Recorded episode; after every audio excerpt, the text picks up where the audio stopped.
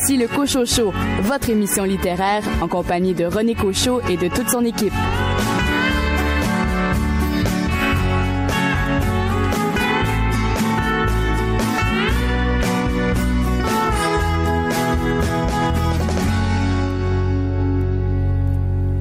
Bien le bonjour tout le monde, René Cochot pour vous accompagner avec toute l'équipe du Cochot Show pour les deux prochaines heures. Votre rendez-vous euh, littéraire est fort chargé euh, cette semaine.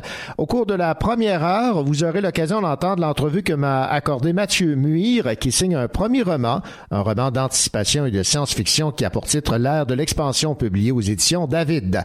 Mes chroniqueurs pour cette première heure sont dans un premier temps, une nouvelle venue qui va s'intéresser à la poésie. Patricia Godbout. Patricia, pour casser la glace, de quel livre euh, ou de quel recueil allez-vous nous parler cette semaine? J'ai choisi de vous parler d'un recueil de poèmes de Charles Quimper qui s'appelle Tout explose.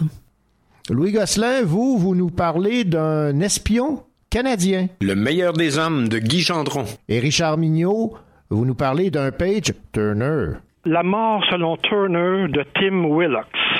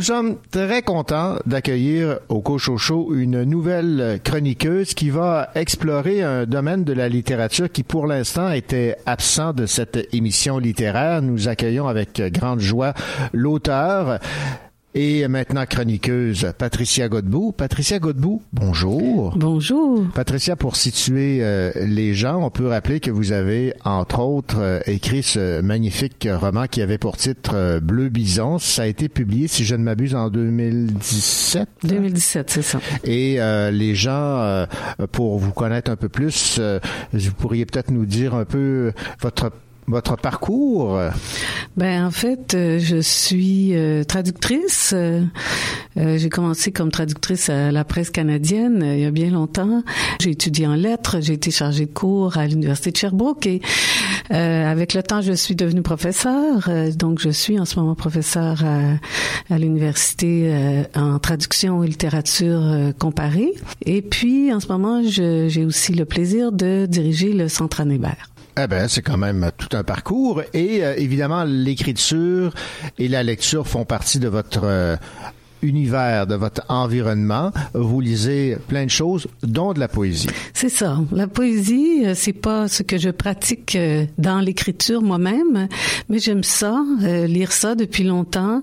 J'ai même essayé d'en traduire à différents moments, ce qui est très exigeant, oh oui. parce que la poésie est réputée intraduisible, mais pourtant on la traduit. Ouais. donc oui, j'aime lire de la poésie. Et qu'est-ce qui vous plaît particulièrement dans ce style euh? C'est le genre euh, qui a traversé toutes les époques. Euh, donc, ça nous relie au, début des écritures, de l'écriture.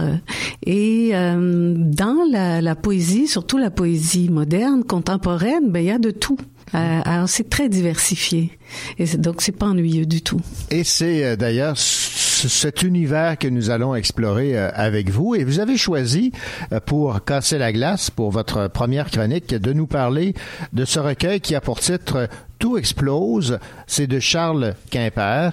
Ça a été publié par euh, la maison d'édition Le Lézard Amoureux. Et juste pour situer les gens, peut-être que ça va leur dire quelque chose. Charles Quimper a publié un magnifique livre en 2017 qui avait pour titre Marée montante et ça avait été publié aux éditions Alto, maison établie à Québec. Oui, alors euh, ce recueil euh, de poèmes de Charles Quimper, c'est un recueil de 90 pages environ. Il est divisé en quatre euh, parties. C'est des vers libres, mhm. la poésie contemporaine. Puis ici et là, dans le recueil, il y a des poèmes en italique, alors que le reste ne l'est pas, où le locuteur, le je du recueil de poèmes, parle de son père, de la mort de son père. Et pour donner une idée du ton. Euh, je, vais vous en lire un. Ben Alors, ça va comme suit. Personne ne disparaît pour toujours, contrairement à mon père, mort en série à cause de moi, dans un attentat à la voiture piégée sur le boulevard Henri IV, gelé sur le flanc nord du mont Sainte-Anne, emmuré dans un pilier du pont de Québec. Alors, on le voit, il n'est pas question ici d'établir la vérité factuelle de la disparition de, son père. C'est à un autre niveau que ça se passe. Mhm. À la fin du recueil, on peut lire d'ailleurs que le, euh, le livre est dédié en grande partie à la mémoire d'Yves Quimper, décédé en 1988 alors que l'auteur n'avait que 11 ans. C'est un peu curieux d'ailleurs de dédier un livre en grande partie à quelqu'un Habituellement, il me semble, on le dédie ou on le dédie pas, mais on comprend qu'une bonne partie du livre parle de lui. le, le jeu du livre s'adresse aussi à d'autres personnes, à d'autres tu, à qui il s'adresse directement, entre autres à une femme euh, qu'il a aimée et qui est partie. Donc, je peux lire un autre extrait qui, qui va donner une idée de la couleur euh, du texte. Mhm. Alors, il dit, j'ai jamais su comment prononcer ton nom, te faire des tresses françaises ou cuire les pâtes comme du monde. T'es parti avec les cintres, les poignées de porte, la clé du cabanon où je rangeais en cachette mes histoires d'horreur et mes cils décousus. J'étais partie en prenant le traversier de 6 heures, sachant que j'avais trop peur de l'eau, dans un maintenant immobile, lisse.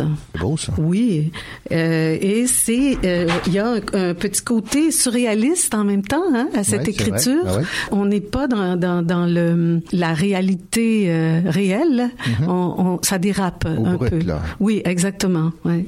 Euh, et la, la notion euh, d'explosion qui donne euh, le titre au recueil, ça se manifeste à différents endroits dans le livre, mais en particulier par des références à l'explosion de la navette Challenger en 1986 et on mentionne dans le recueil même que cette navette euh, a explosé 73 secondes après le décollage. Donc on donne des faits aussi Ben comme ça.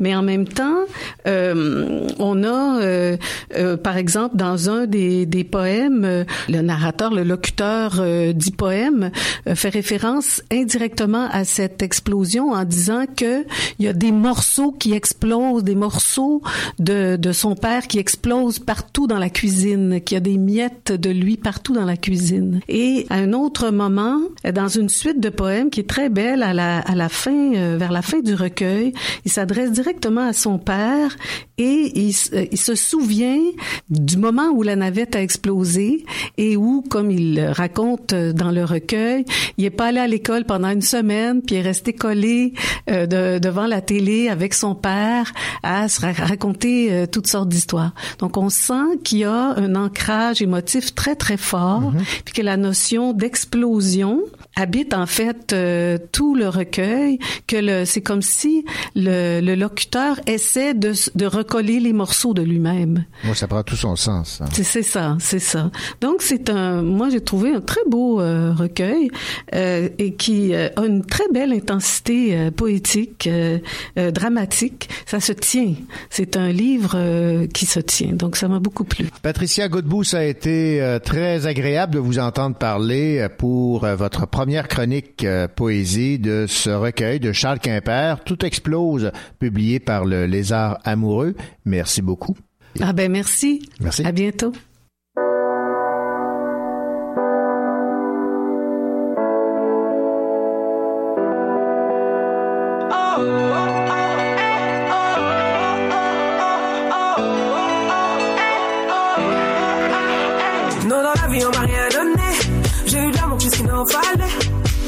Merci, mes repères m'ont évité de perdre la tête. On m'a dit que je devais tout lâcher. Pas connu au port déjà fermé. Que si j'ai pas encore percé, c'est sûrement que mon heure a déjà sonné. Et oui, j'ai fait des sacrifices que l'on ne dit pas. Si elle coule, on ravale nos larmes comme des soldats de bois. Avant le bonheur était simple, quatre tours d'un repas. Pourquoi quand le bonheur appelle, on ne pas Aujourd'hui je vis ma vie, qu'il me juge ou pas. Je saute dans le vide, parachute ou pas. Aujourd'hui je vis ma vie, forte et vulnérable. Je saute dans le vide, qu'on me rattrape ou pas.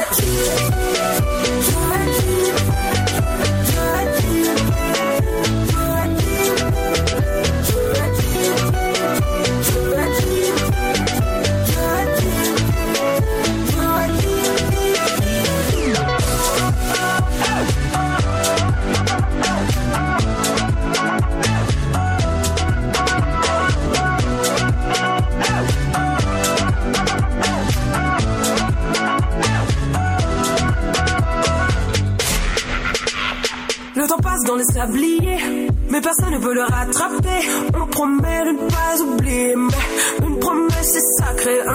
Mon lit de mort, je pas de regret. Comme laisser partir l'amour de sa vie, puis la folie de nos rêves.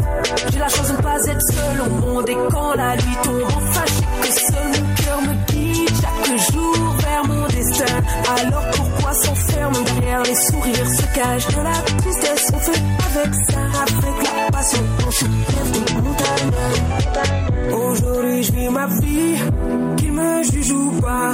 Je saute dans le vide, parachute ou pas. Aujourd'hui je vis ma vie, forte et vulnérable. Je saute dans le vide, qu'on me rattrape ou pas.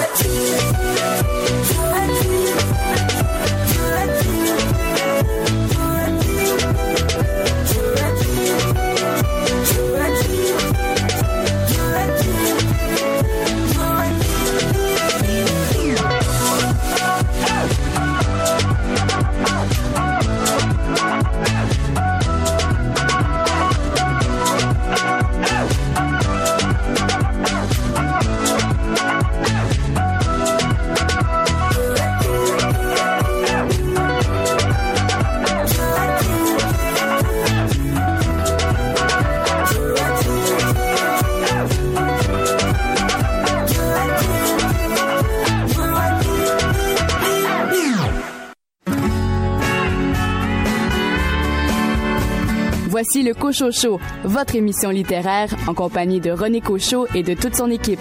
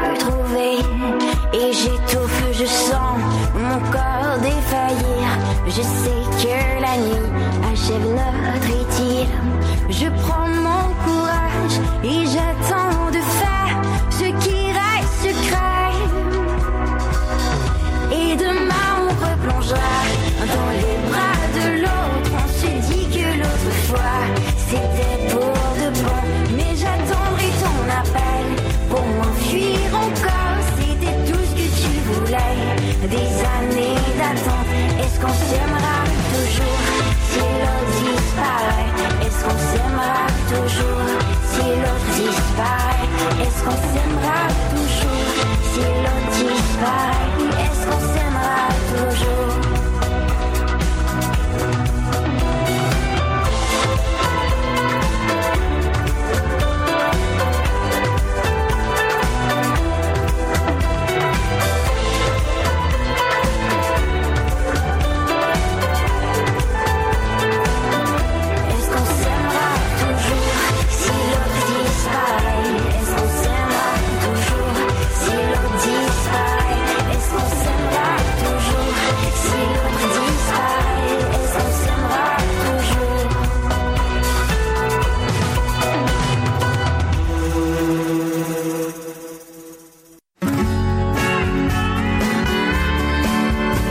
Crime ne paie pas, mais il plaît à Richard Mignot.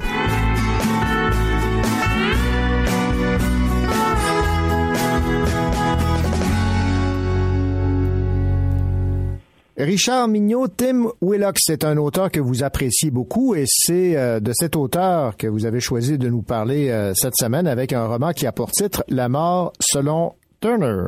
Monsieur l'animateur, connaissez-vous Tim Willock? J'aimerais bien, mais je dois vous avouer que non.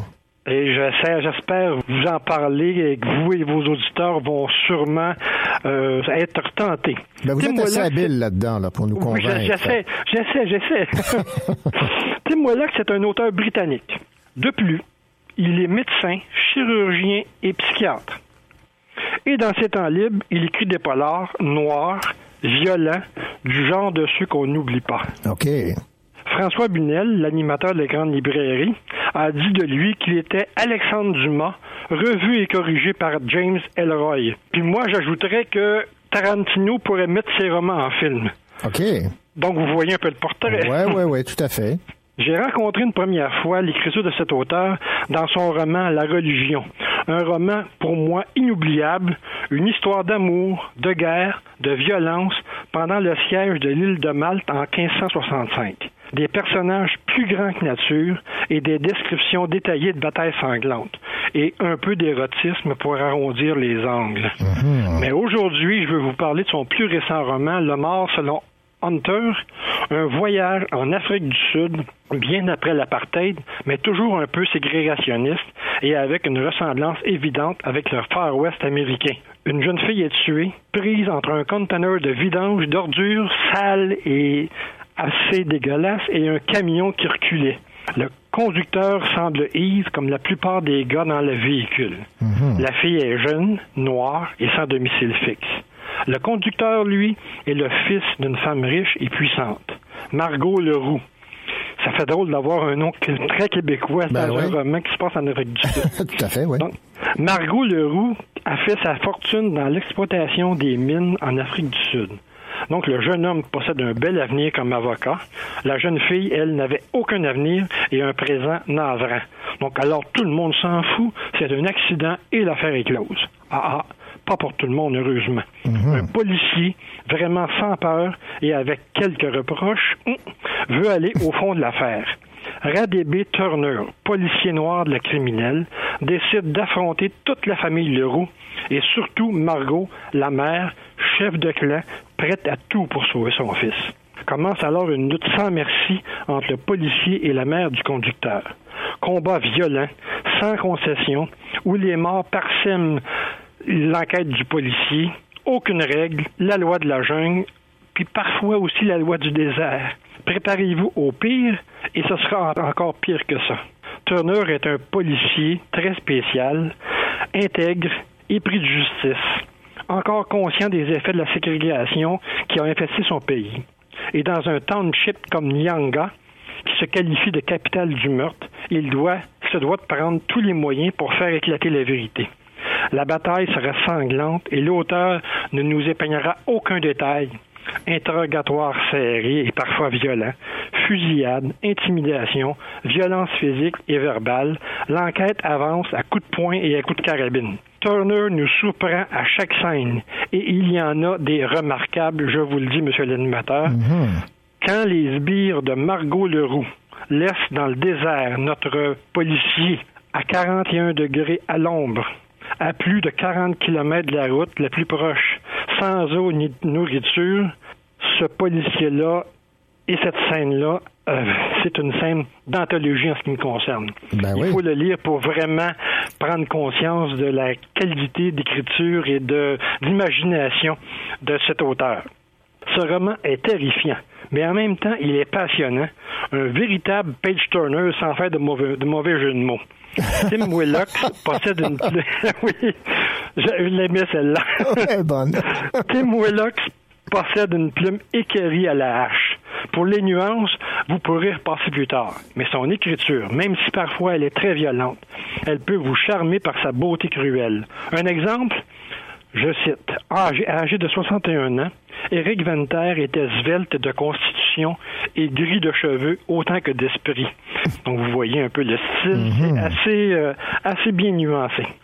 J'aurais tendance à me servir de la phrase tant utilisée, âme sensible, pierre de s'ab- de s'abstenir. Mais ce serait priver une grande partie des lecteurs du magnifique talent de Willox. J'oserais plutôt affirmer que, malgré les passages difficiles, les moments de grande violence, malgré l'inhumanité de certains personnages, on peut se laisser prendre par cette terrible histoire, se sentir dégoûté par la corruption et l'intimidation, admirer les magnifiques paysages de ce coin de pays sauvage et comprendre la complexité du personnage de l'inspecteur Turner. Et ainsi, découvrir cet auteur qui possède l'art de nous présenter des personnages plus grands que nature. C'est une lecture à faire et à apprécier. La mort selon Turner de Tim Willocks et comme vous le dites si bien, Richard Mignot, un page Turner. Merci beaucoup. Exactement. Bonne journée.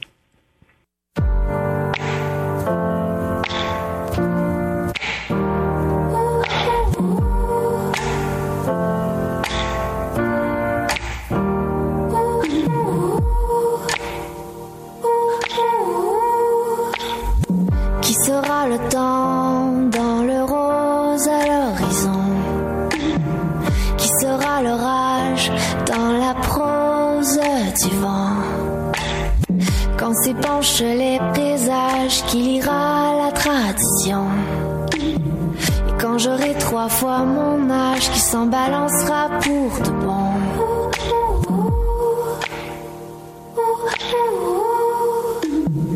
Je sais que c'est pas vrai, là je n'ai pas d'or. Et si on devenait joyeux d'année, lumière de vieillard à mine d'or, de vieillard à mine d'or.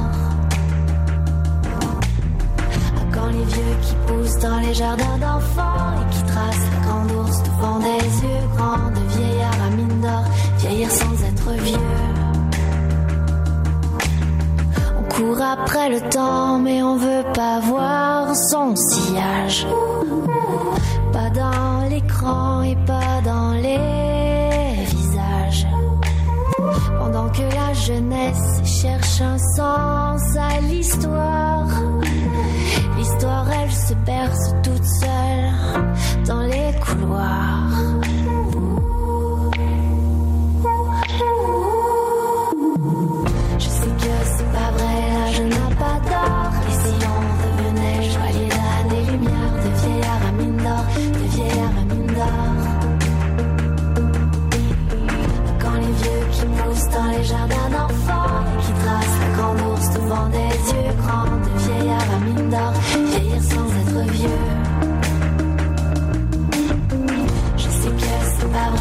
version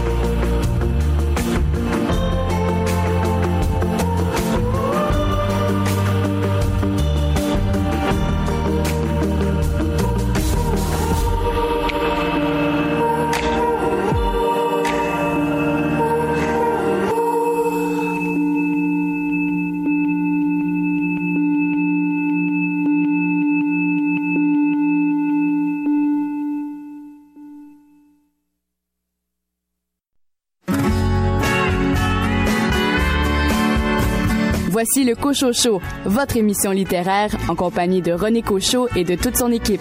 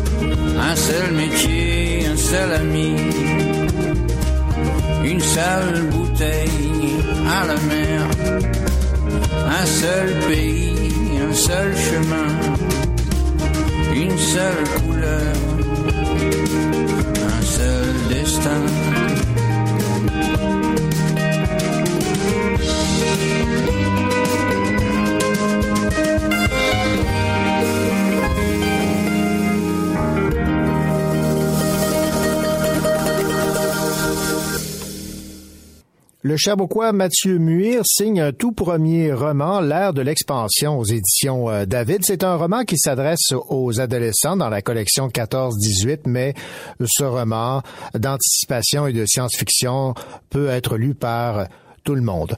Je vous résume l'histoire. Nous sommes en 2208.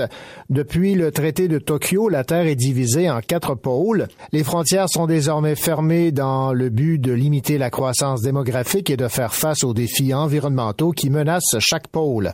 La Terre pourra-t-elle survivre ainsi? La coopération l'emportera-t-elle sur la compétition? Et la découverte d'une nouvelle technologie viendra influencer le cours de l'histoire et précipiter l'ère de l'expansion. Je me suis entretenu avec Mathieu Muir et dans un premier temps, je lui ai demandé pourquoi avoir choisi un roman d'anticipation de science-fiction pour situer son intrigue. Ce qui est intéressant dans la science-fiction, quand on se projette un petit peu dans l'avenir, c'est tout ce qui est au niveau de l'anticipation. Donc, c'est euh, l'histoire qu'on connaît, on peut l'étudier, on peut la regarder, on peut suivre l'actualité. Mais si on se projette un petit peu dans le futur, ben c'est là qu'on peut la deviner, qu'on peut venir inventer des choses. Puis c'est là que le côté créatif qui m'intéressait euh, s'est mis en place. C'est pour ça que j'ai choisi la, science-fiction pour euh, mon premier roman. Bon, ce que j'ai remarqué aussi, c'est que d'entrée de jeu, dans le résumé de votre histoire, on on dit que le, monde a été euh, divisé en quatre pôles, l'étoile d'Amérique, l'Union transeuropéenne, l'Alliance du Sud et le Soleil d'Orient. Mais ce qui m'a frappé surtout, c'est les frontières sont désormais fermées dans le but de limiter la croissance démographique et de faire face aux défis environnementaux.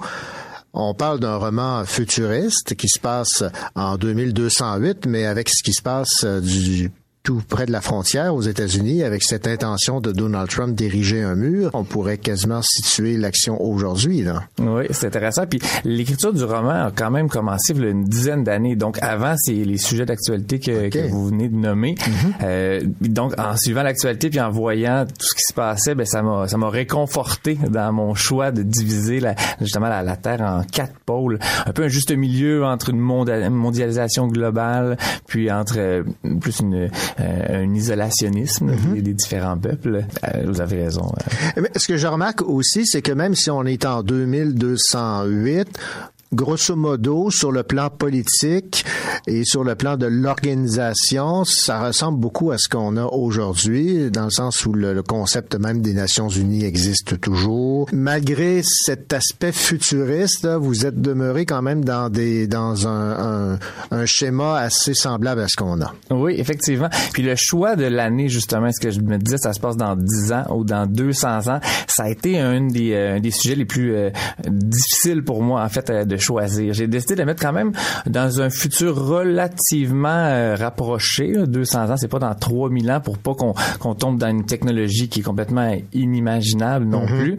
Euh, mais en gardant certains euh, paradigmes au niveau de nos politiques, au niveau de la personnalité des gens aussi. Là, c'est des, des personnages qu'on pourrait rencontrer à notre époque que je transpose donc dans un futur relativement rapproché avec certaines technologies qui peuvent venir changer justement ces, ces paradigmes. Et ce qui m'a fait sourire aussi, et là je vais vous citer en page 45, les peuples autochtones ont eux aussi dû se soumettre à des tests de valeur. Oui, puis ça j'avais écrit cette phrase avant qu'on parle de ah, tests de valeur en ce moment. euh, et, et, quand, quand, ça devient un sujet d'actualité, je me dis bon là je veux pas que ça devienne non plus une parodie du sujet d'actualité. Je dis non, non j'assume ce que j'ai écrit. Euh, c'était c'était une idée que j'avais euh, que j'avais mis de l'avant, puis que je pense que ça cadre encore plus avec ce qui est possible présentement. Bon, ça serait peut-être bon euh, de résumer un peu l'intrigue principale de votre euh, roman. J'ai fait des liens avec ce qu'on vit actuellement, mais ce serait peut-être bon d'expliquer un peu dans quel monde on se situe dans l'ère de l'expansion. On est dans un monde relativement rapproché où chacun des peuples euh, doivent gérer donc la suite de, de, son avenir. Donc, vous avez parlé donc au niveau de surpopulation, par exemple, euh, une des raisons pourquoi donc le déferlement des peuples sur les autres au niveau de leur territoire ne serait plus possible. Euh, je me suis quand même calqué sur l'évolution démographique actuelle. Donc, évidemment, dans tout ce qui est en, en Orient, euh, leur problématique est encore beaucoup plus forte que maintenant, alors que mhm. dans d'autres, sur d'autres territoires, euh, il reste encore des zones qui peuvent être habitables. Puis malgré les, changements climatiques qui se passent, ben toutes les conséquences, comme au niveau de désertification et donc dépeuplement, euh, tout ce qui est au niveau qualité de l'eau potable, l'infiltration des eaux. Euh, donc c'est quoi les, conséquences qu'il peut y avoir au niveau d'une société. C'est sûr que ça c'est la c'est la base. Ensuite l'intrigue se développe sur des sujets qui sont un petit peu plus au niveau de, de nouvelles technologies. Mhm.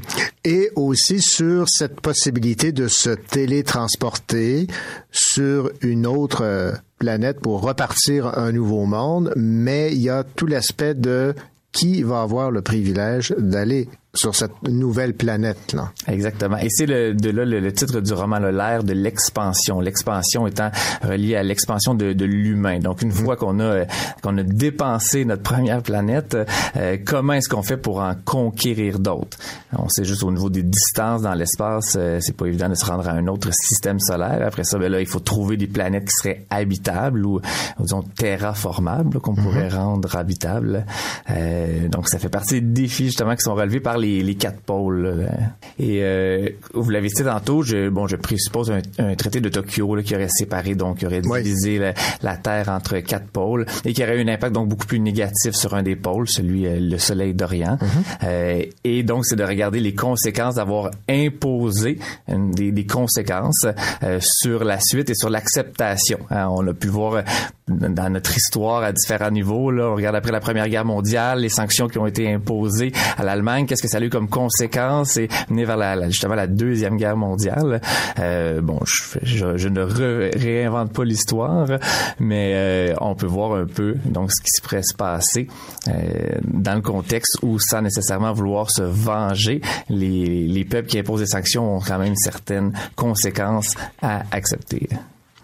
Je vais vous citer ici en page 218. J'aimerais que vous me commentiez euh, le tout. Pour l'instant, tous les matériaux proviennent de la Terre, mais il faut coordonner la main-d'œuvre et nous assurer que l'édification de la planète s'accomplisse de façon sécuritaire et durable. Le plus grand défi reste clairement l'approvisionnement en énergie. On m'a dit que vous aviez opté pour un grand centre multi-énergie, un système qui jumellera l'approvisionnement en énergie solaire, éolienne, hydroélectrique et euh, nucléaire. Donc, euh, qu'on soit sur la Terre ou qu'on soit ailleurs, les défis restent, restent, les mêmes. Les défis restent semblables. Présentement, sur la Terre, on, on construit plus beaucoup de nouvelles villes. Hein, donc, depuis qu'on a les technologies actuelles, on construit des nouveaux quartiers où on transforme les villes, on les rénove. Et les défis qui seraient extrêmement, qui seraient ou qui sera probablement, parce que probablement en réalité, on va finir par coloniser d'autres planètes, mais ça va de repartir avec la situation technologique et, politique ouais, mhm. actuelle pour euh, pour repenser les villes. Donc tout le, le, transport, bon, on peut parler un peu plus de, transport aérien peut-être aussi lorsqu'on serait dans un contexte futuriste qu'on imagine. Donc le, de, de, repenser une ville avec les énergies les plus intelligentes et on peut donc développer une planète en fonction de qu'on qu'on va on savoir maintenant moment donné la planète va être saturée. Mhm. Donc en la pensant, en la créant. Donc apprendre des leçons du passé. Exactement.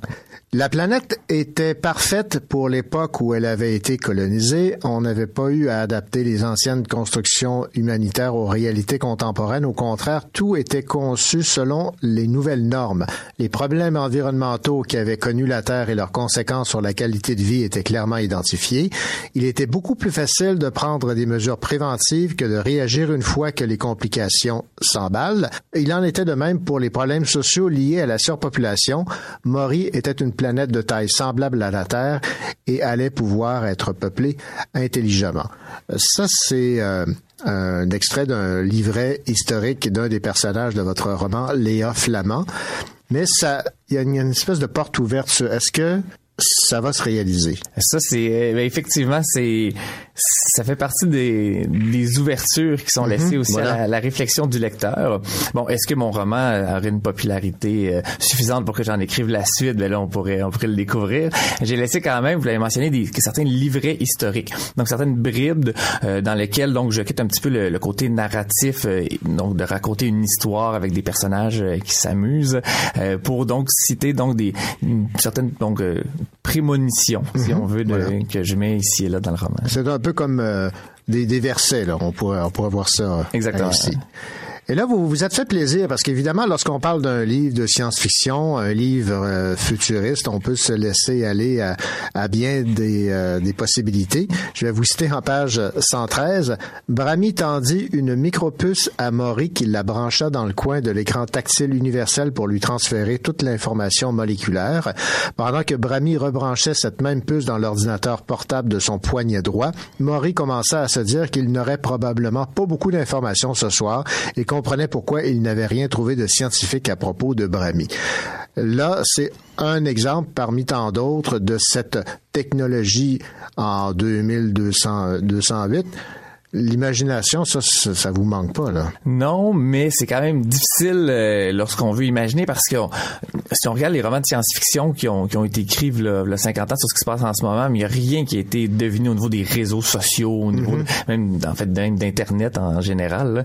Donc euh, c'est c'est faut vraiment avoir une certaine créativité puis essayer de faire quelque chose d'assez cohérent pour que le lecteur se dise ah oui j'y crois, c'est possible euh, qu'on soit dans ce contexte-là. Alors vous m'avez parlé de lecture de romans de science-fiction. Ça vous allume là tout cet univers science-fiction, euh, euh, fantastique, fantasy? Oui, parce qu'on n'est pas limité. En fait, euh, je vous dirais que ce que je préfère en histoire en général, l'histoire que je crée, que j'écris, mais même ce que je regarde, c'est quand on a quelque chose de crédible, une base dans laquelle on peut croire au personnage, on peut croire au lieu, et dans laquelle on rajoute quelque chose, soit de fantastique ou d'un élément technologique. On a la série euh, Black Mirror en ce moment qui est très très populaire, là, qui est un peu dans ce contexte-là d'anticipation. On a donc quelque chose dans lequel on croit, mais on rajoute un élément, puis on regarde c'est quoi les conséquences c'est un peu ce qui m'a, ce qui a été euh, agréable dans la rédaction de ce roman. -là. Donc, l'ère de l'expansion, vous présentez ça plus comme un roman d'anticipation que de science-fiction. Oui, mais c'est, euh, c'est, c'est, dans les deux. C'est de la science-fiction, l'anticipation étant une, disons, peut-être une, une, branche, branche oui, de la, de la science-fiction. Euh, ça reste un, roman euh, léger qui serait aussi d'aventure. On voit l'histoire de certains personnages, donc mhm. qui est dans lequel on peut suivre leur vie. C'est cinq chapitres qui sont quand même différents au niveau du, euh, du style. C'est l'histoire de, de cinq personnages différents.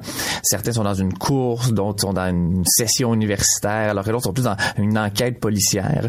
Donc, ça permet d'avoir différents styles de personnages dans une même trame narrative avec une fine histoire. Euh. C'est identifié roman 14-18, donc pour adolescents, mais ça s'adresse à tout le monde. Là. Oui, euh, effectivement. Moi, je, vois ça comme un livre qui est bon. On a ciblé les, les, les 14-18 parce qu'on doit cibler un public là, pour avoir un, notre, pour notre style d'écriture. Mm-hmm. Mais après ça, c'est comme si on regarde les, disons les Harry Potter. Ça, ça vise les adolescents, ben mais je ben crois qu'il y a une bonne partie des adultes qui ont à qui ça a bien plu. Mathieu, merci. Merci beaucoup, M. Gaucho.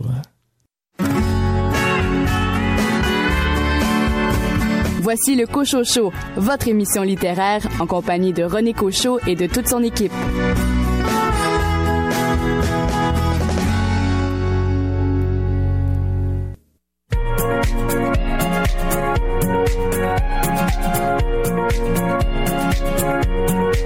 Est-ce que nous sommes à contre-courant parce que nous sommes fragiles, indépendants Est-ce que nous sommes la somme de tous ces hommes qui par leur sang ont rejoint les rangs?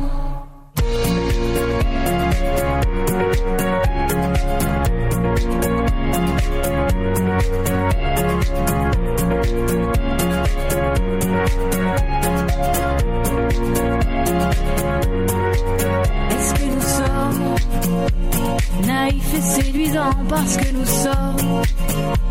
Natifs d'un même sol, est-ce que nous sommes? Perdus ou imprudents, le temps consomme jusqu'au plus résistants, oui, mais nous sommes. Libres et débutants, c'est un peu comme. Le rire des enfants parce que nous sommes. Ivres et chancelants, amoureux comme il y a 40 ans quand on se jure on se le jura pour toujours.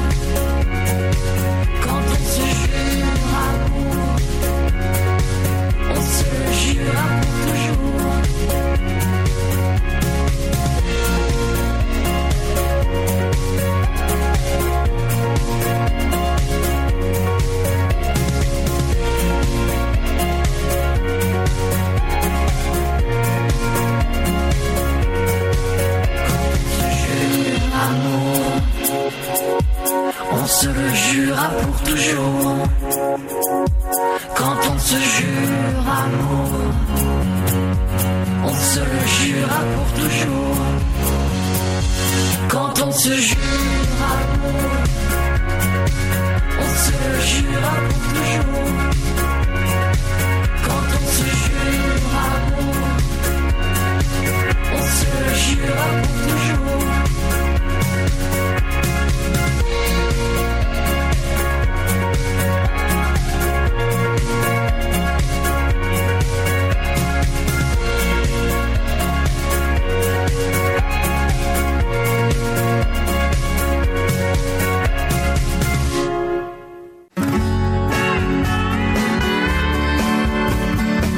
N'a pas peur de prendre quelques livres pour les lire, évidemment.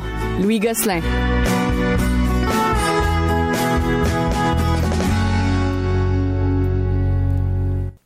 Bien le bonjour, Louis Gosselin. Bonjour, ça va bien? Ça va très bien, vous? Ben merci. Ouais, et vous avez lu pour nous Guy Gendron, ancien journaliste à la Société d'État, à Radio-Canada, euh, qui euh, nous arrive avec un, un livre sur l'histoire du plus grand espion canadien. Qui s'appelle Guy Bieler, euh, chez, chez Québec Amérique, un livre de 225 pages.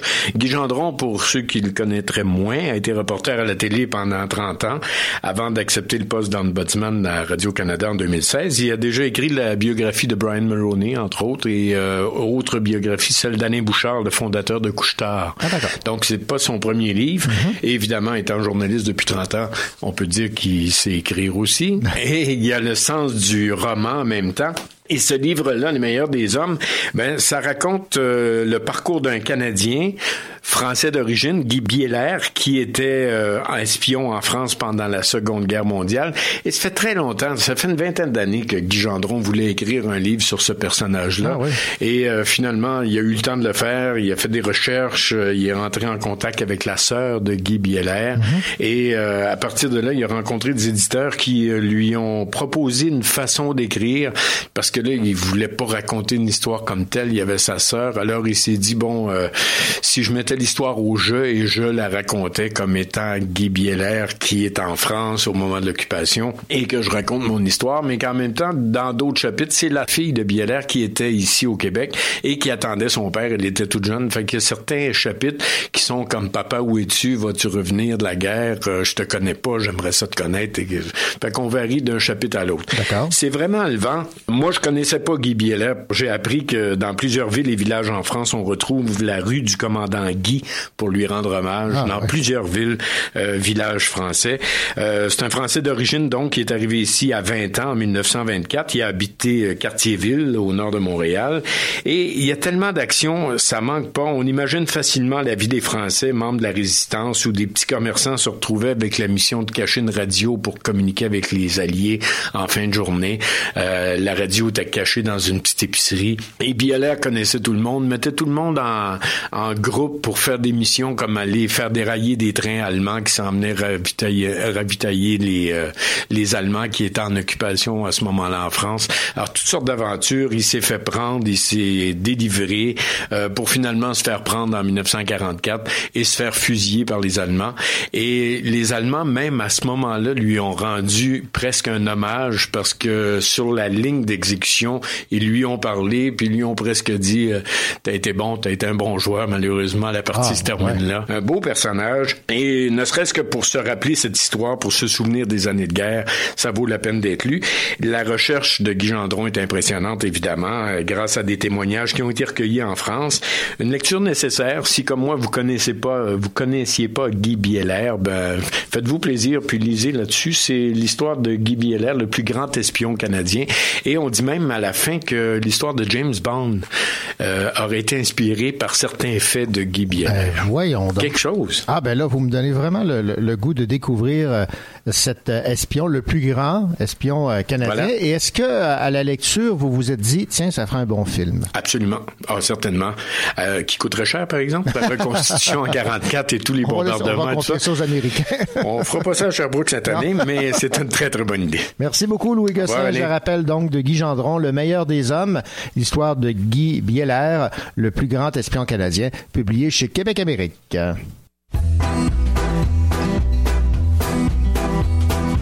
Un terrain vague de vagues clôtures, un couple divague sur la maison future. On s'endette pour 30 ans, ce pavillon sera le nôtre et celui de nos enfants corrige la fin l'enceinte. Les travaux sont finis, du moins le gros œuf, ça sent le plâtre et l'enduit et la poussière toute neuve. Le plâtre et l'enduit et la poussière toute neuve. Les ampoules à nu pendent des murs du plafond. Le bébé est né, il joue dans le salon. On ajoute à l'étage une chambre de plus. Un petit frère est prévu pour l'automne. Dans le jardin, les arbres aussi grandissent. On pourra y faire un jour une cabane. On pourra y faire un jour une cabane. Les enfants ont poussé, ils sont trois maintenant. On remplit sans se douter le grenier doucement. Le grand habite le garage pour être indépendant. La cabane, c'est dommage, est à l'abandon. Monsieur rêverait de creuser une cave à vin. Madame préférerait une deuxième salle de bain. Ce sera une deuxième salle de bain. Les enfants vont et viennent chargés de linge sale, ça devient un hôtel, la maison familiale. On a fait un bureau dans la petite pièce d'en haut et des chambres d'amis, les enfants sont partis. Ils ont quitté le nid sans le savoir vraiment, petit à petit, et vêtement par vêtement, petit à petit, et vêtement par vêtement. Ils habitent à Paris des apparts sans espace, alors qu'ici, il y a trop de place. On va poser, tu sais, des stores électriques, c'est un peu laid, c'est vrai, mais c'est plus pratique. La maison somnole comme un chat fatigué, dans son ventre ronronne la machine à laver. Dans son ventre ronronne la machine à laver. Les petits enfants espérés apparaissent dans le frigo, on remet des glaces. La cabane du jardin trouve une deuxième jeunesse, c'est le consulat que rouvrent les gosses. Le grenier sans bataille livre ses trésors, ses panoplies de cow-boys aux petits ambassadeurs qui colonisent pour la dernière fois la modeste terre promise, quatre murs et un toit. Cette maison est en vente, comme vous le savez, je suis, je me présente, agent immobilier. Je dois vous prévenir, si vous voulez l'acheter, je préfère vous le dire, cette maison est hantée. Ne soyez pas monsieur, n'ayez crainte madame, c'est hanté c'est vrai, mais de gentils fantômes, de monstres et de dragons, que les gamins savent voir, de pleurs et de bagarres, et de copieux quatre heures. Tes devoirs, il est trop lourd mon cartable, laisse tranquille ton frère, les enfants à table, écoutez la musique, est-ce que vous l'entendez?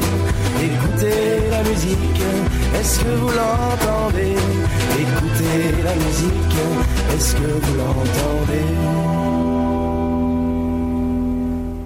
Un mot en terminant cette première heure du Cochocho à propos du neuvième tome du journal d'Aurélie Laflamme volé de ses propres ailes. Eh bien, trois mois après sa sortie, 40 000 exemplaires ont déjà été vendus. Il faut se rappeler que c'est suite à une pétition de ses fans que l'écrivaine India Desjardins a fait naître cette nouvelle aventure sept ans après la sortie du huitième tome. Dans ce neuvième volet du journal d'Aurélie Laflamme, on la retrouve au début de sa vie adulte avec son lot de défis, mais surtout un désir de liberté et d'émancipation. Plus de 2 millions d'exemplaires ont été vendus dans la francophonie depuis la sortie du premier tome du journal d'Aurélie Laflamme en 2006. Ça, c'est tout un succès littéraire.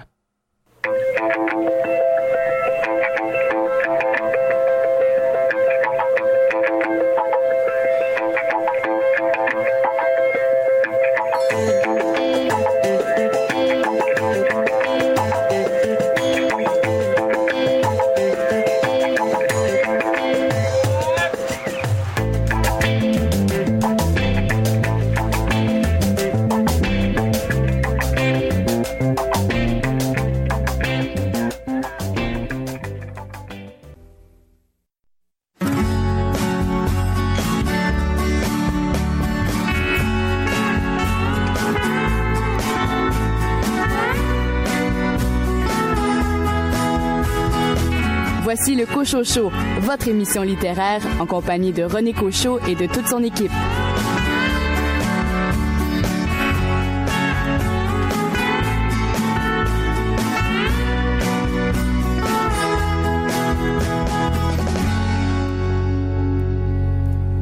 Trois chroniqueurs vont meubler la prochaine heure du euh, Cochocho, à commencer par André Jacques. André, vous nous parlez d'un livre qui euh, s'adresse aux amateurs comme aux gens qui aimeraient découvrir le polar. Ce n'est pas un roman, c'est un ouvrage qui s'appelle Le polar pour les nuls, un ouvrage absolument passionnant. Félix Morin, vous vous êtes intéressé à un livre sublime. Oui, un, un ovni pour moi, c'est euh, Les sublimes hommages aux femmes qui ont osé d'Adèle Blais de Nathalie Platte. Quant à vous, Sylvain Daudier, vous allez nous parler de Petite Bestiole aujourd'hui. Je vous parle d'un nouvel album publié à la courte échelle, La périlleuse aventure de la Petite Bestiole. Et en musique, on commence avec Les Déferlantes de Billy Bird.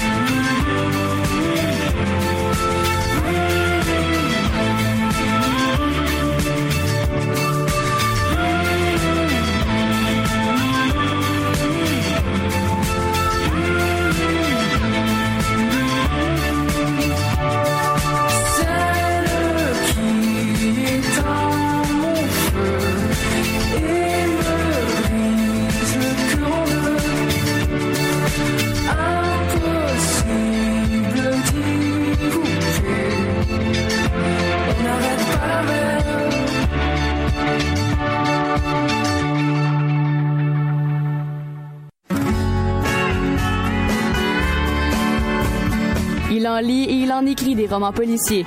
André Jacques.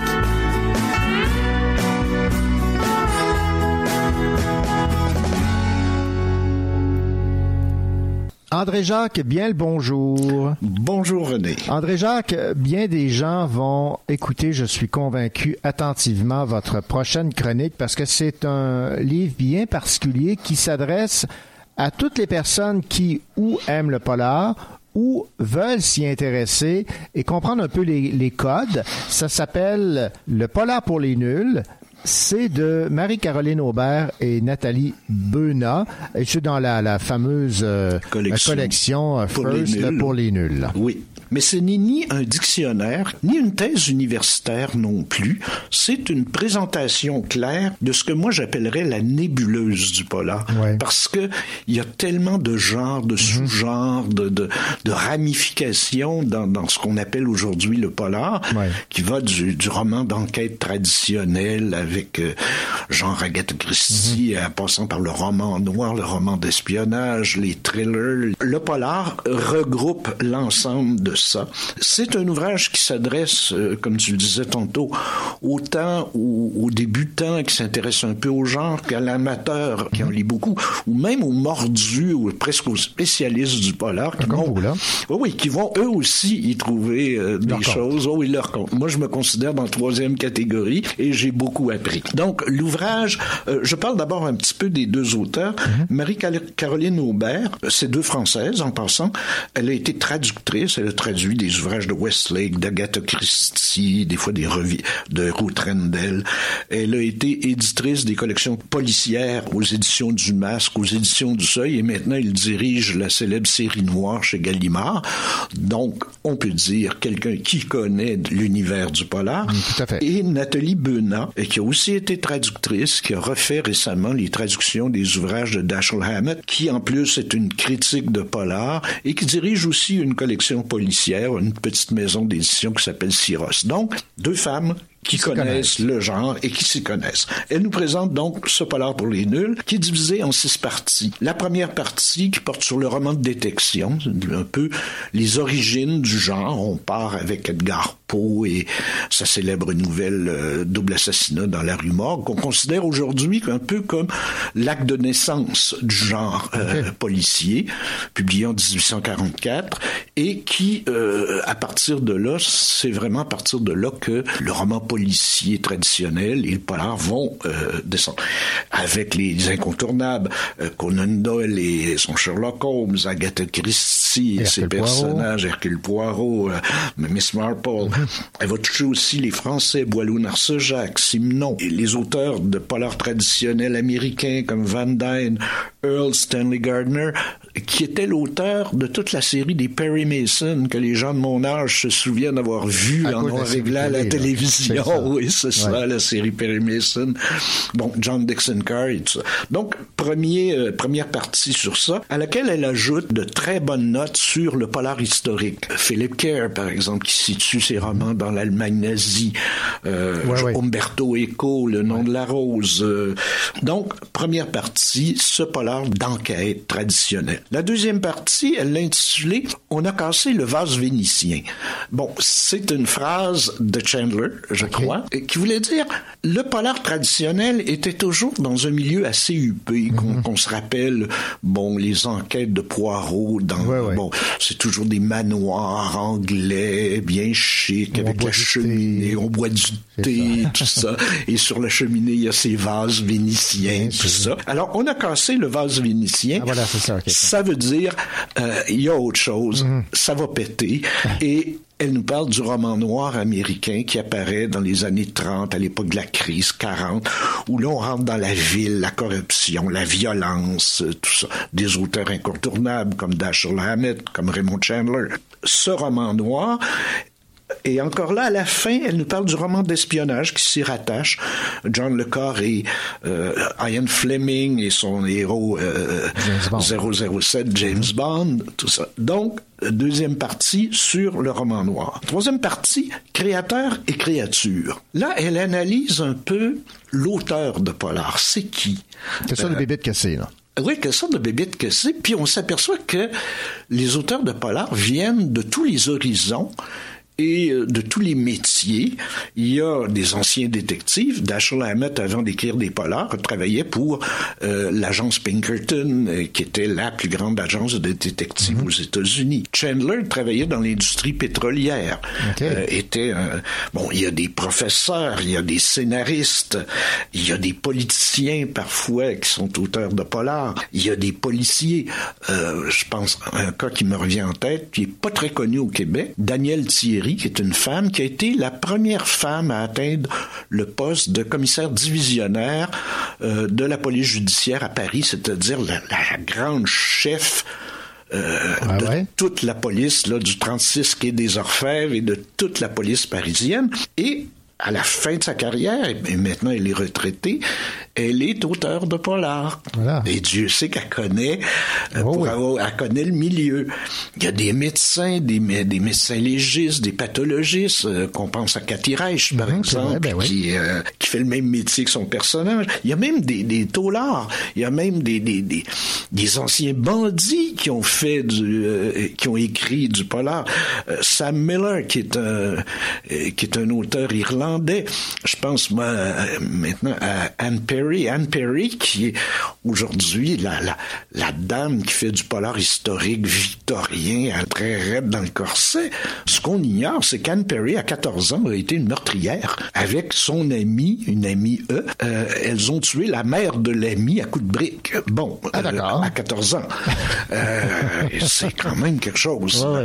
Alors donc les créateurs, un peu de, de- de- un, petit, un petit portrait, et les, les créatures aussi, donc les caractéristiques des personnages. Bon, les il y en a parfois qui sont des caractéristiques typées à l'extrême. Bon, le privé à l'intelligence supérieure et aux petites cellules grises euh, qui lui découvrent la vérité alors que la police un peu idiote, ouais. patauge et se perd. Le policier alcoolique un peu, etc., Mhm. qui traverse les frontières entre la légalité assez allègrement.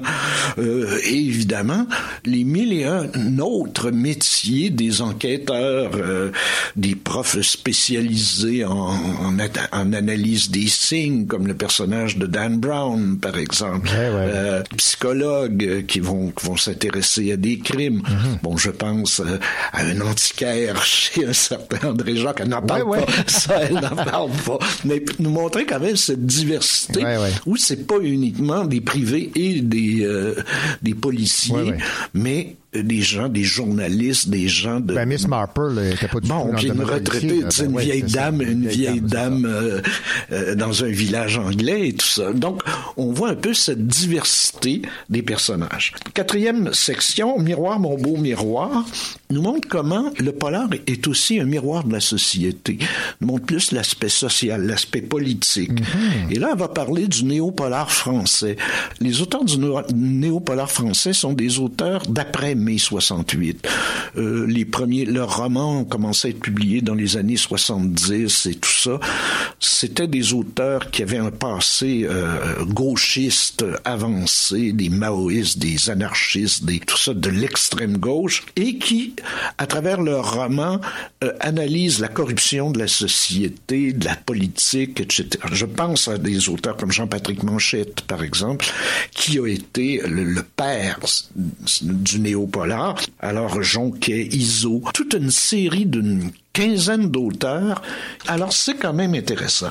La cinquième partie, Vers un avenir radieux, elle parle des, des personnages féminins. Il y a une section qui s'appelle Les Amazones sont de retour, où là, on retrouve des personnages féminins, justement, qui ressemblent pas à, Miss Marple, qu'on pense à Elis- Elis- Lisbeth Salander, ouais, dans, dans la série Millennium. Donc, euh, des personnages féminins forts, euh, les personnages de Cathy Reich, etc., qui sont, des- qui reviennent et qui sont vraiment en force euh, dans ce- cette, euh, cette nouvelle vague là, de, de polar.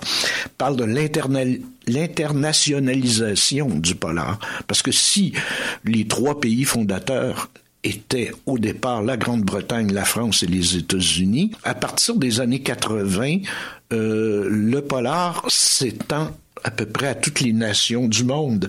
Euh, en Grande-Bretagne, on va commencer à avoir des polars écossais avec des gens comme Rankin et tout ça. Euh, elle va parler du Commonwealth et d'une auteure canadienne qui s'appelle Emily St. John Mandel. L'Espagne, Montalban, Ledesma, de l'Italie, Camilleri, Fruttero Licentini. L'Allemagne avec Schlink, avec Neuhaus, qui présentement est très très fort évidemment de la Scandinavie et de tout de, de cette vague Mhm. viking qui est arrivée sur les sur les tablettes, euh, commençant par l'ancêtre, la- le couple d'ancêtres, Joal et Walou, qui était un couple, un homme et une femme, et qui ont écrit une série de sept romans, qui ont été les premiers, parce que tous les auteurs de polar scandinaves par la suite rendent hommage à Joal et Walou comme étant leurs inspirateurs. Alors Mankell, Larsson et sa série Millennium, la- euh, Camilla Lackberg, Adler Olson qui est danois, Nesbo qui est norvégien, Dridason qui est islandais. Islandais, ouais. Cet univers du polar scandinave, elles abordent aussi la Grèce, Israël, la Pologne, la Russie, l'Afrique avec Dion Meyer, le Japon. Donc, une espèce de beau panorama euh, intéressant. de la littérature. Et le mixage, un Français qui va écrire un roman qui se déroule chez les Lapons, euh, une, une Américaine à Venise, euh, Dion euh, Donna Leon, un autre Français en Mongolie, Yann Man- Manouk. Yann Manouk, bon, etc., montre un peu comment tout ça se mixe. Alors ça, c'est la cinquième partie qui est fort, fort, fort intéressante. Ben oui, tout à fait. Et la sixième partie, c'est vraiment quelque chose qu'on retrouve dans tous les volumes pour les nuls, il y a toujours une section qui s'appelle la partie des 10, où là, on fait des listes de 10. Par exemple, les 10 incontournables du polar. Ah oui, Le- ok. Bon, ça, c'est le best, best of là, ouais, de, ouais. de tous les... Les 10 qui présentent la diversité des genres. Donc là, c'est pas nécessairement les... Ben, oui, c'est des meilleurs, là, c'est vraiment des, Mhm. des, des super bons, mais polar d'enquête traditionnel, roman noir américain, néo-polar, polar historique. Alors là, c'est par section. Les 10 meilleurs films policiers, les 10 meilleurs films noirs, les 10 meilleurs films d'espionnage, les 10 séries télé. euh, de tous les temps, les 10 séries télé vintage, chapeau, chapeau melon et, bottes de, cuir, de notre enfance, des pistes pour trouver les bons polars, les 10 collections et maisons d'édition traditionnelles en France, Mhm. là, les grandes collections polar, les 10 collections récentes, et finalement, 10 bonnes raisons pour lire du polar. Ah, ce qui est vraiment, vraiment Ouais, bien fait. Alors voilà, c'est ça, le, le- le polar pour les nuls. Mes commentaires, ben, c'est une perle d'érudition, une perle de connaissances. Tout le monde y trouve son compte. Les amateurs, les mordus. Euh, on touche à peu près 500 auteurs, plus de 500 auteurs et plus de 1000 titres qui sont évoqués. Il y, a, il y un index à la fin. Il y en a pour tous les goûts, il y en a de tous les genres. Il y a des orientations de lecture, parce qu'on pense tout connaître, mais alors on- des fois il y a nos souvenirs. Ah oui, Léo Mallet, moi ça fait longtemps que j'en ai pas lu Eh, avec son ouais. Nestor Burma et tout ça. Puis il y a des découvertes, des, des- des belles orientations. Style clair, des courtes présentations des œuvres et des auteurs. C'est pas des biographies complètes. Pour ça, on peut aller sur Wikipédia ou tout ça. Puis évidemment, ben, les oublis très axé sur Grande-Bretagne, France, États-Unis. Section internationale est un peu plus mince, mais quand même intéressant. Et évidemment, rien, sur le polar québécois. mais ça demeure un merveilleux ouvrage de référence et ça se lit avec un plaisir extraordinaire. Pour moi, c'est le meilleur ouvrage sur le polar que j'ai lu depuis longtemps. Et Dieu sait que j'en lis. Ah voilà. J'ai bien hâte de découvrir cet euh, univers, le polar pour les nuls, aux éditions First de Marie-Caroline euh, Aubert et Nathalie Benat. Oui. Merci beaucoup, André-Jacques. Ben, bienvenue, René.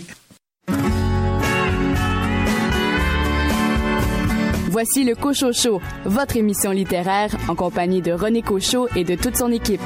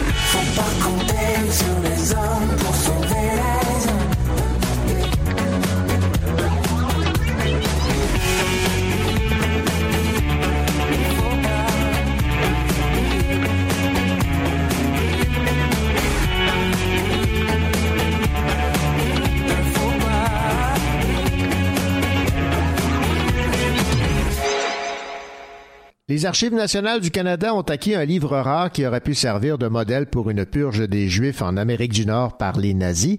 Faisant partie de la bibliothèque personnelle d'Adolf Hitler, le volume de 1944 présente des informations sur la population juive de certaines villes, ainsi que sur des organisations clés et des imprimeries gérées par des communautés juives canadiennes et américaines. Le rapport de 137 pages en langue allemande intitulé Statistiques, médias et organisations du judaïsme aux États-Unis et au Canada a été rédigé par un chercheur qui a fait des recherches aux États-Unis à la fin des années 30. Selon Bibliothèque et Archives Canada, les recherches ont été effectuées pour le compte des autorités allemandes et font allusion à ce qui aurait pu se passer en Amérique du Nord si les Alliés avaient perdu la Seconde Guerre mondiale. Le livre présente des données générales sur la population ainsi que le nombre de juifs dans des dizaines de villes canadiennes, de grandes et petites villes. Il détaille également les origines ethniques et les langues parlées. Cette information aurait été la pierre angulaire du déploiement de la solution finale au Canada permettant aux auteurs de l'Holocauste de savoir dans quelle ville aller trouver les membres du peuple juif et combien d'entre eux rassemblés, a déclaré Michael Kent, conservateur à Bibliothèque et Archives Canada. Bibliothèque et Archives espèrent que ce document deviendra un outil de lutte contre la négation de l'Holocauste et un moyen de se souvenir du massacre de millions d'innocents en Europe.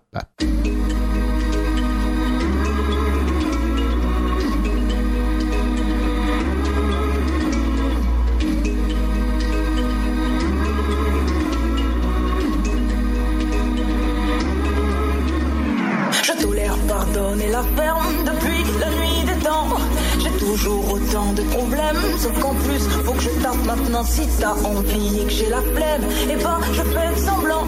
J'ai même pas le droit de chauffer la crève. Qui suis-je Évidemment? Et tu me carottes la vie don don don. Je pense qu'à toi, c'est la faute à du bidon. Toi qui penses qu'à ton gros bidon don don. Ne vois-tu pas que j'ai la tête dans le guidon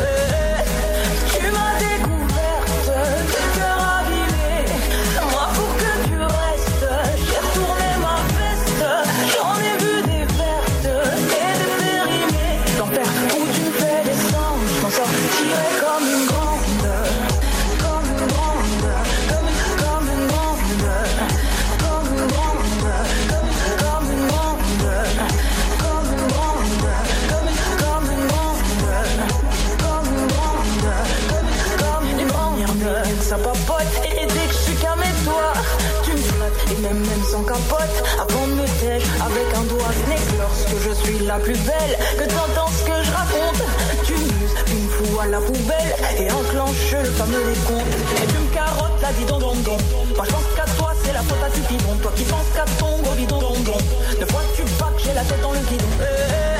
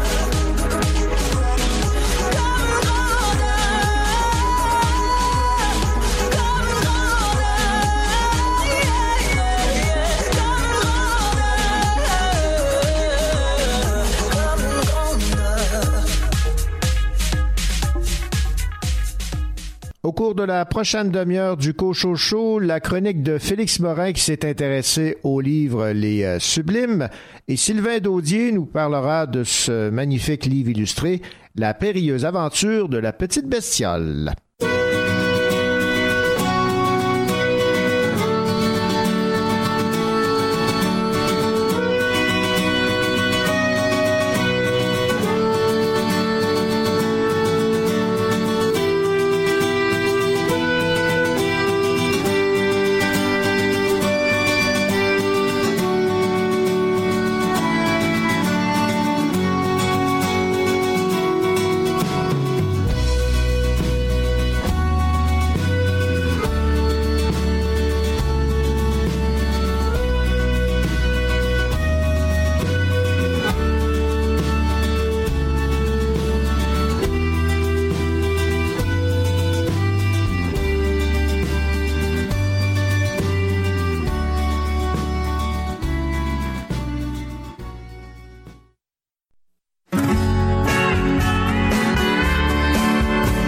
Voici le Cocho Show, votre émission littéraire en compagnie de René Cochot et de toute son équipe.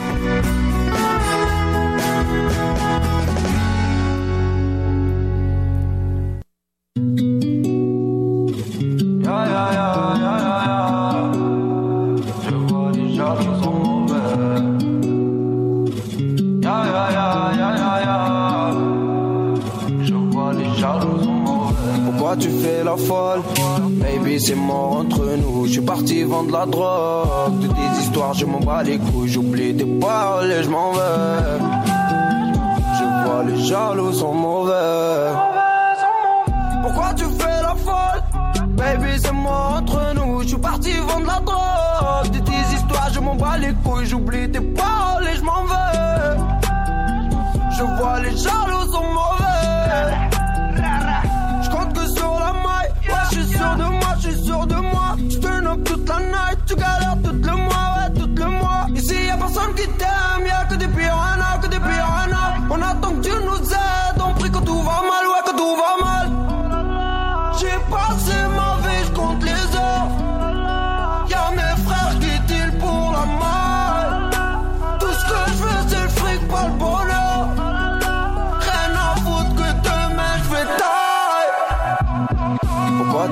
Baby c'est mort entre nous. Je suis parti vendre la drogue. De tes histoires je m'en bats les couilles. J'oublie tes paroles et je m'en vais.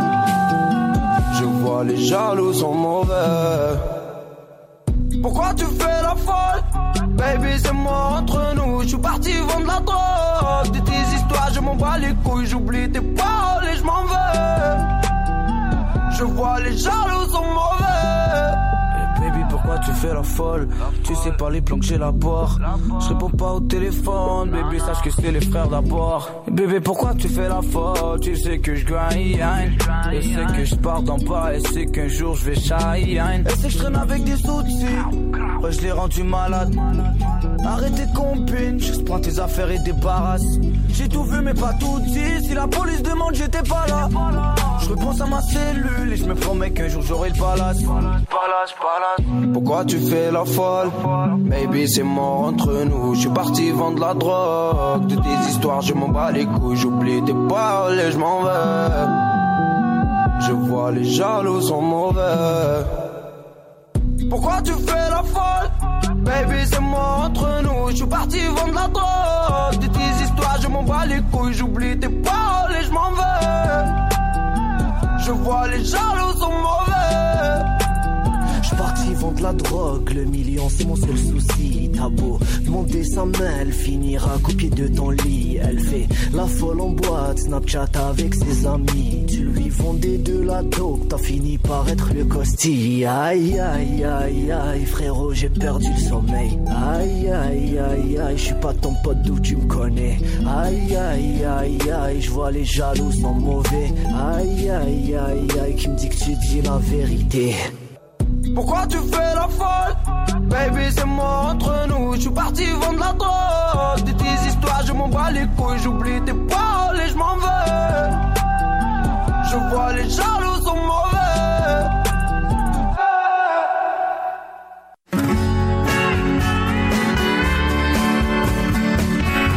Il affectionne particulièrement les essais littéraires.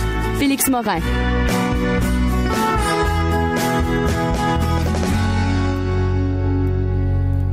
Félix Morin, je vous dis bonjour. Bonjour René.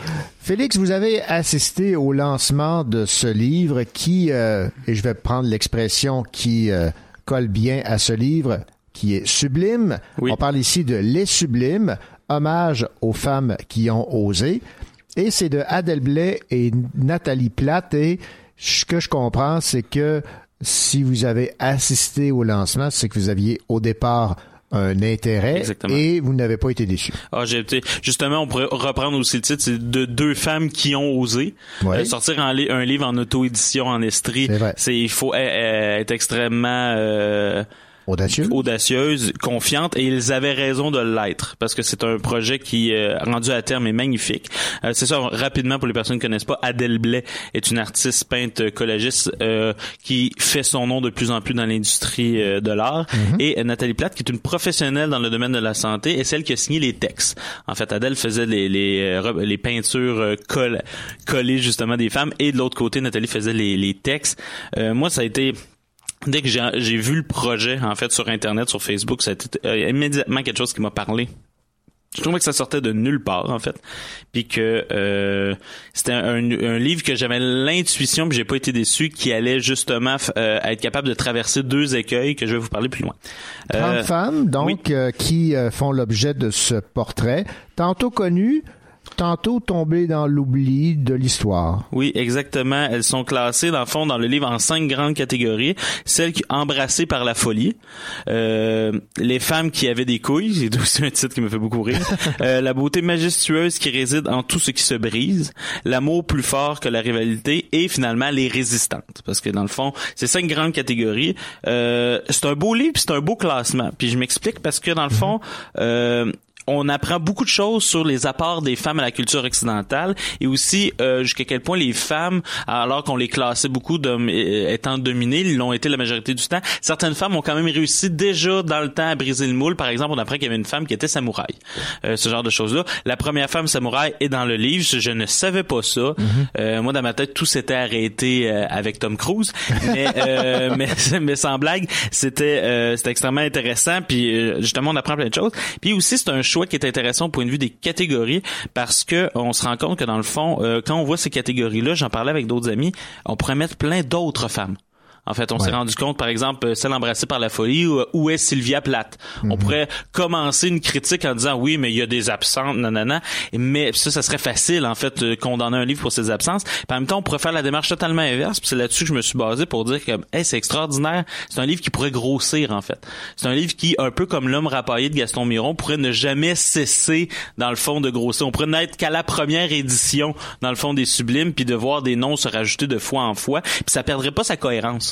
En fait, on voit que c'est des catégories qui sont extrêmement parlantes. Il y a des filles qui ont osé, il y a des filles qui justement se sont intégrées à des milieux d'hommes, il y a des choses comme ça. Et c'est ce qui rend les choses extrêmement intéressantes en fait euh, dans ce livre. Deux choses. Un, vous dites que la beauté de ce livre réside dans la tendresse des deux artistes pour leur modèle. Et ça se veut d'abord et avant tout un livre sur les femmes. Oui. Puis là-dessus, c'est là, je veux dire, euh, il y avait, il y a, il y avait deux écueils majeurs pour moi que j'avais peur euh, quand j'ai ouvert ce livre-là. C'était que justement, ça soit un livre euh, tellement féministe qu'on en perde la tendresse qu'on a envers nos modèles. Ok, dans le fond, tellement militant. Ouais. Qui, j'ai rien contre le féministe là. Je, je, je me dis féministe, du moins si un homme peut l'être. Mais c'est l'idée qu'à un moment donné, on en perd justement la singularité de chacune d'entre elles. Ouais. Euh, ils ont évité totalement cet écueil-là. Premièrement, cha- même si on, chez, par exemple, chez Adèle Blais, on sent bien que le, la technique fait en sorte qu'il y a une espèce de cohérence euh, esthétique. On sent bien les, les détails du collage fait en sorte que chaque femme est unique. Les textes de Nathalie sont, sont pour moi ce qui m'a le plus surpris. Je connaissais déjà un peu le travail d'Adèle. Alors Nathalie, je connaissais absolument pas. Quand j'ai lu les textes, je me suis rendu compte de la l'admiration qu'il y avait dans chacune de ces femmes-là, cette tendresse-là d'essayer de reconstituer à partir de la catégorie qui se sont données, euh, la, beauté dans le fond de ce qui était, c'est première chose. Deuxièmement, c'est un livre sur les femmes et non féministe, dans le sens que euh, il n'y a pas un projet politique derrière, il n'y a pas un projet de transformation du monde. Ce qu'on veut rendre compte, c'est de modèle. Par contre, c'est un premier pas vers le féminisme, dans le sens que je pense qu'une une des choses qu'on critique beaucoup du féminisme, c'est son caractère euh, critique. En fait, le fait qu'elle nomme ce qui ne va pas. Puis, euh, mais ici, on voit non, on va se donner des modèles. On va se donner des, euh, des modèles qui ont été maganés. Virginia Woolf, par exemple, qui est extrêmement maganée par la vie extrêmement dominée, mais elle va faire un, un portrait en santé mentale qui va nous permettre de rendre toute la finesse de sa pensée, qui va nous permettre que les lecteurs de Virginia Woolf vont la retrouver là-dedans, tu sais, dans, dans les vagues, dans Mrs. Dalloway's, dans une chambre à soi. On, on reconnaît Virginia là-dessus. Même chose pour Simone de Beauvoir. Elle va prendre une, Simone de Beauvoir qui est extrêmement militante, là, euh, extrêmement directe, mais là il y a une tendresse. Puis il- elle existe Simone de Beauvoir là dans les lettres à son amant. Elle existe, c'est très très beau. Sauf que là, ce qu'on se rend compte, c'est qu'il arrive à nous le restituer. Et là, c'est là que d'après moi, c'est un livre qui nous présente des beaux modèles de femmes plutôt que dans le fond de critiquer les choses telles qu'elles sont. Puis pourtant, ça donne autant d'outils en fait pour euh, n'importe qui qui aurait une démarche. Et ce qu'il faut euh, faire en lisant ce livre, c'est autant s'attarder au texte qu'aux illustrations. Ah, c'est moi je je j'ai euh, pour pré- repréparer cette chronique, je me suis donné une euh, millième raison de relire, je pense pour la huitième fois ce livre. Mais cette fois-ci, j'ai décidé euh, hier soir justement de pas lire le livre, de juste regarder les images, justement parce que je voulais en parler. Puis là qu'on se rend compte de la subtilité des détails. Tu sais, je- les cheveux d'Anna Karenine. Déjà, on pourrait en parler aussi de mettre Anna Karenine, la neige extraordinaire, extraordinaire. Tu sais, on va voir Proust dans ses cheveux. On va voir euh, la pochette de Nevermind de Nirvana. Euh, ce écrit sous le nez des femmes. Dans le fond, Adèle Blais, il y a des phrases qu'elle va mettre dans les cheveux, sous les nez, sous les paupières, qui vont donner beaucoup de sens en fait. Avec le, ils vont faire un écho direct au texte de Nathalie, mais qui en même temps vont la rendre euh, touchante. Euh, je sais pas, on dirait qu'en une phrase, elle a compris l'essence du personnage, puis elle l'a mis. Puis ce collage-là, pour moi, était c'est exceptionnel. C'est une méthode que j'avais jamais vue aussi bien réussie en fait. Et euh, Adèle Blais est très bonne. Mais après, c'est qu'elle a réussi à rendre... Je parle des filles que je connais surtout, parce que pour les autres, je peux pas savoir jusqu'à quel point elle les a bien rendues. Mais ceux que je connaissais avant, moi, je trouve qu'il y a une, une beauté là-dedans qui euh, puis une subtilité dans la compréhension de ces femmes-là qui, qui m'étonne énormément. Puis je trouve qu'on rend pas assez compte parce que les textes, pour quelqu'un qui fait des critiques, c'est là-dessus qu'on se plonge. Alors ce livre-là m'a obligé à être un critique visuel, ce que je ne suis point. Mais euh, mais c'était pour moi, il y a, il y a quelque chose d'extrêmement beau dans le travail d'Adèle. Et Félix, vous avez été aussi apostrophé par Nathalie Platt et Ah son oui, écriture. Ben ça c'est ça c'est une découverte, surtout qu'on est- on aime toujours dans le fond découvrir des personnes qui euh, ne sont pas des écrivains ou qui ne sont pas des philosophes, des anthropologues de formation. Euh, on sent que Nathalie a une euh, formation en psychologie. Euh, ensuite, au lancement, on s'est parlé un peu, c'est-à-dire que j'ai pu confirmer cette intuition-là que j'avais dans les extraits de texte que je lisais déjà au lancement. Mais quand j'ai regardé ça, je me suis dit c'est une démarche mais tellement introspective justement tellement on parlait de Serge Bouchard il y a pas longtemps mais là c'est encore plus subjectif c'est en fait je vais essayer d'écrire comme si elle parlait à la femme ou comme si elle était cette femme. Ça dépend vraiment de, de qui.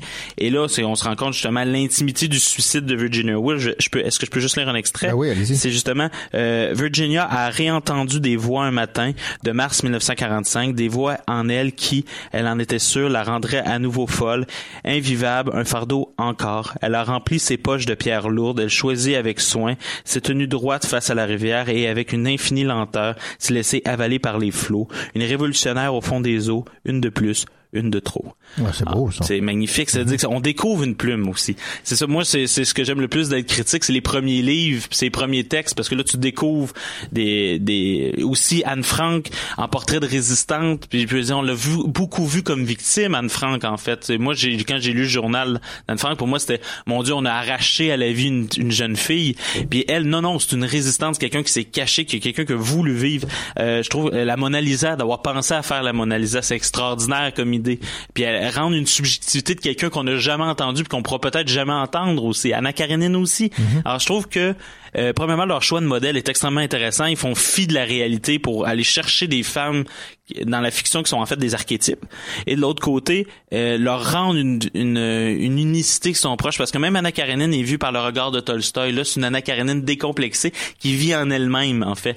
Et là, là-dessus, je trouve que c'est un coup de force que c'est Nathalie qui, euh, qui arrive à le faire par sa plume. Adèle en rend une représentation qui est très intéressante, mais c'est sa plume qui est fait parler. Et là, c'est pour ça, pour moi, c'est une découverte.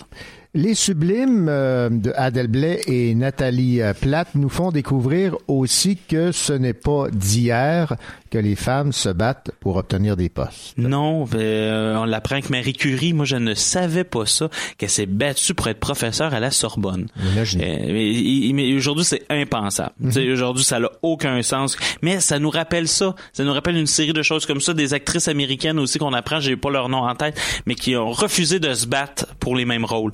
Ils ont décidé de travailler ensemble. Toute cette logique-là que des femmes ont euh, déjà affronté très tôt euh, pour euh, puis nous, euh, nous rappelle ça, puis aussi par des images qui sont justement moins connues. Ça veut dire que ça nous rappelle qu'il y a eu des petits combats, il y a eu des petites victoires dont euh, justement les mouvements des féministes et les mouvements des femmes devraient bomber le torse en fait de ces personnages-là, dire non non la résistance vient de plus loin en fait. Puis là pour moi c'est puis nos, dans le fond nos, nos victoires viennent de plus loin. C'est-à-dire on faire à partir de ce livre-là, je pense qu'il y aurait même une possibilité de faire des moments historiques de victoire des femmes déjà, puis faire dans le fond des luttes euh, féminines et féministes quelque chose de, de plus long dans l'histoire que juste le 20e siècle.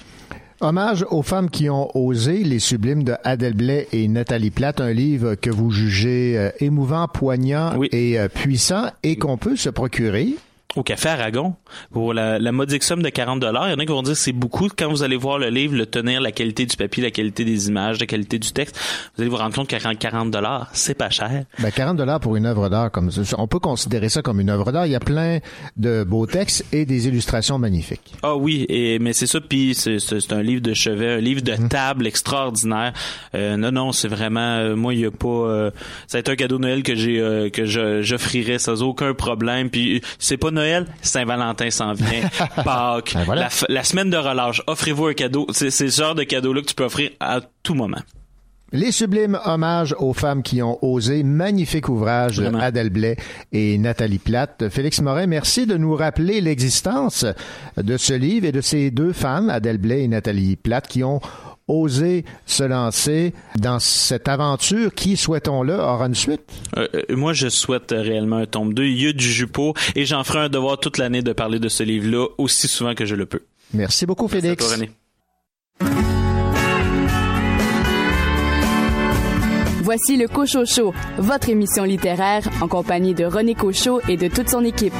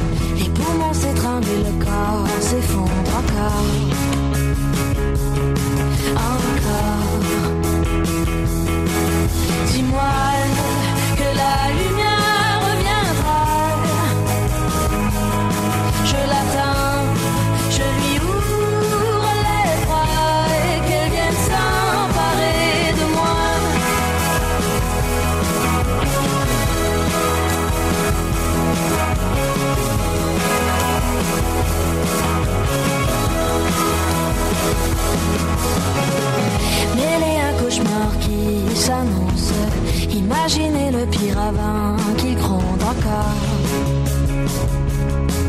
Encore. Mêler un cauchemar que je dessine. La raison s'en va et la peur arrive encore. Encore. Dis-moi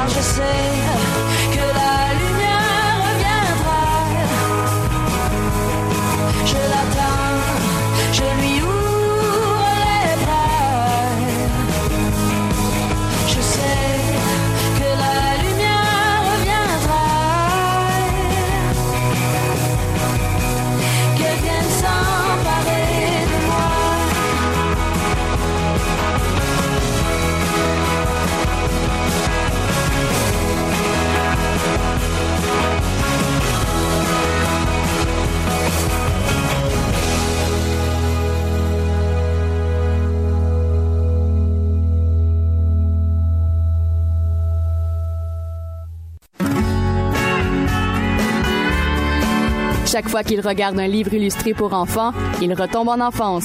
Sylvain Daudier.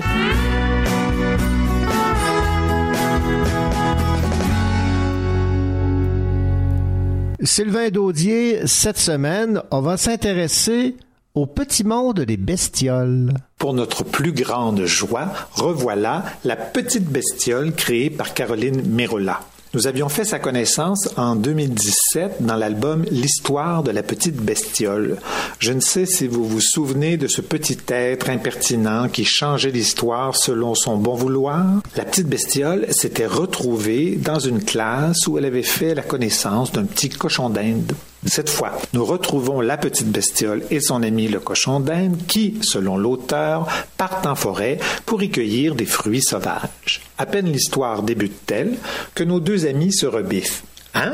Mais non, on ne va pas en forêt cueillir des fruits, on se construit une cabane. Et c'est parti pour cette périlleuse aventure de la petite bestiole. Vous l'aurez compris, nos deux protagonistes n'en font qu'à leur tête.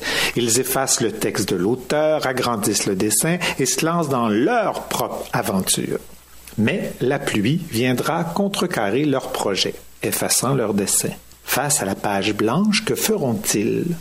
Je n'en dis pas plus. Retenez seulement que vous passerez un très bon moment en leur compagnie. Ah, et puis, je peux au moins dire qu'ils croiseront la route d'une bande de mulots fort sympathiques.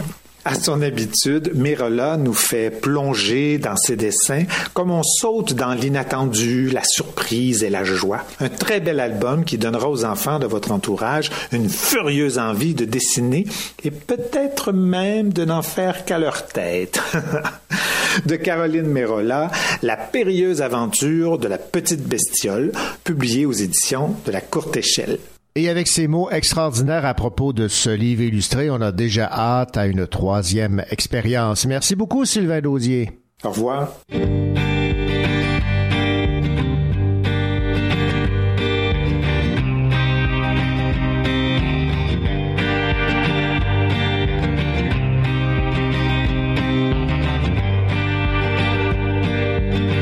L'histoire commence sur un nuage. Ciel. Jour gris écrit la première page. De là-haut, la terre est si belle. Elle troque sa flaque contre un ruisseau. Petit lac deviendra fleuve. S'il mène à Rome, forcément nos chemins se croisent. Sous les ponts, le temps s'écoule et nous mène à la mer.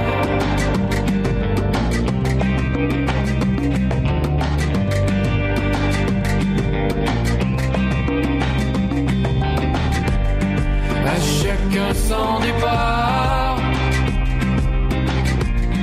à chacun sa rivière.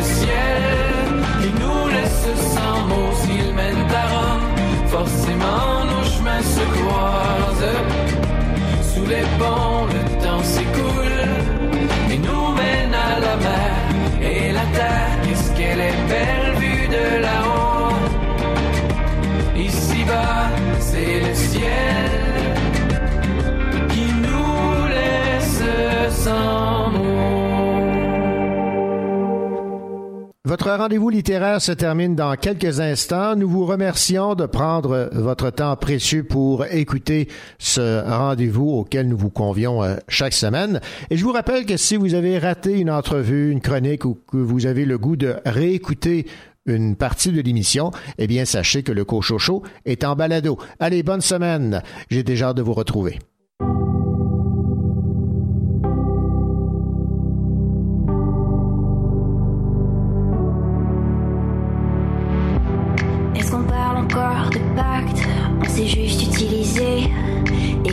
Qui s'impose au fond n'est pas ce qu'on s'est donné.